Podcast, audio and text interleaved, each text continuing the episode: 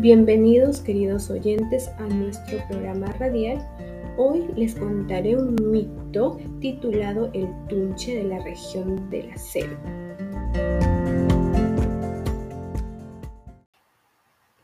Cuenta la leyenda que antiguamente había un hombre atormentado por el mal y que al morir su alma impura y de un corazón medallo por el oído empezó a vagar por la inmensa selva en busca de víctimas perdidas. Dicen que cuando el tunche se acerca se escucha un intenso silbido, el cual anuncia la muerte de quien lo escucha.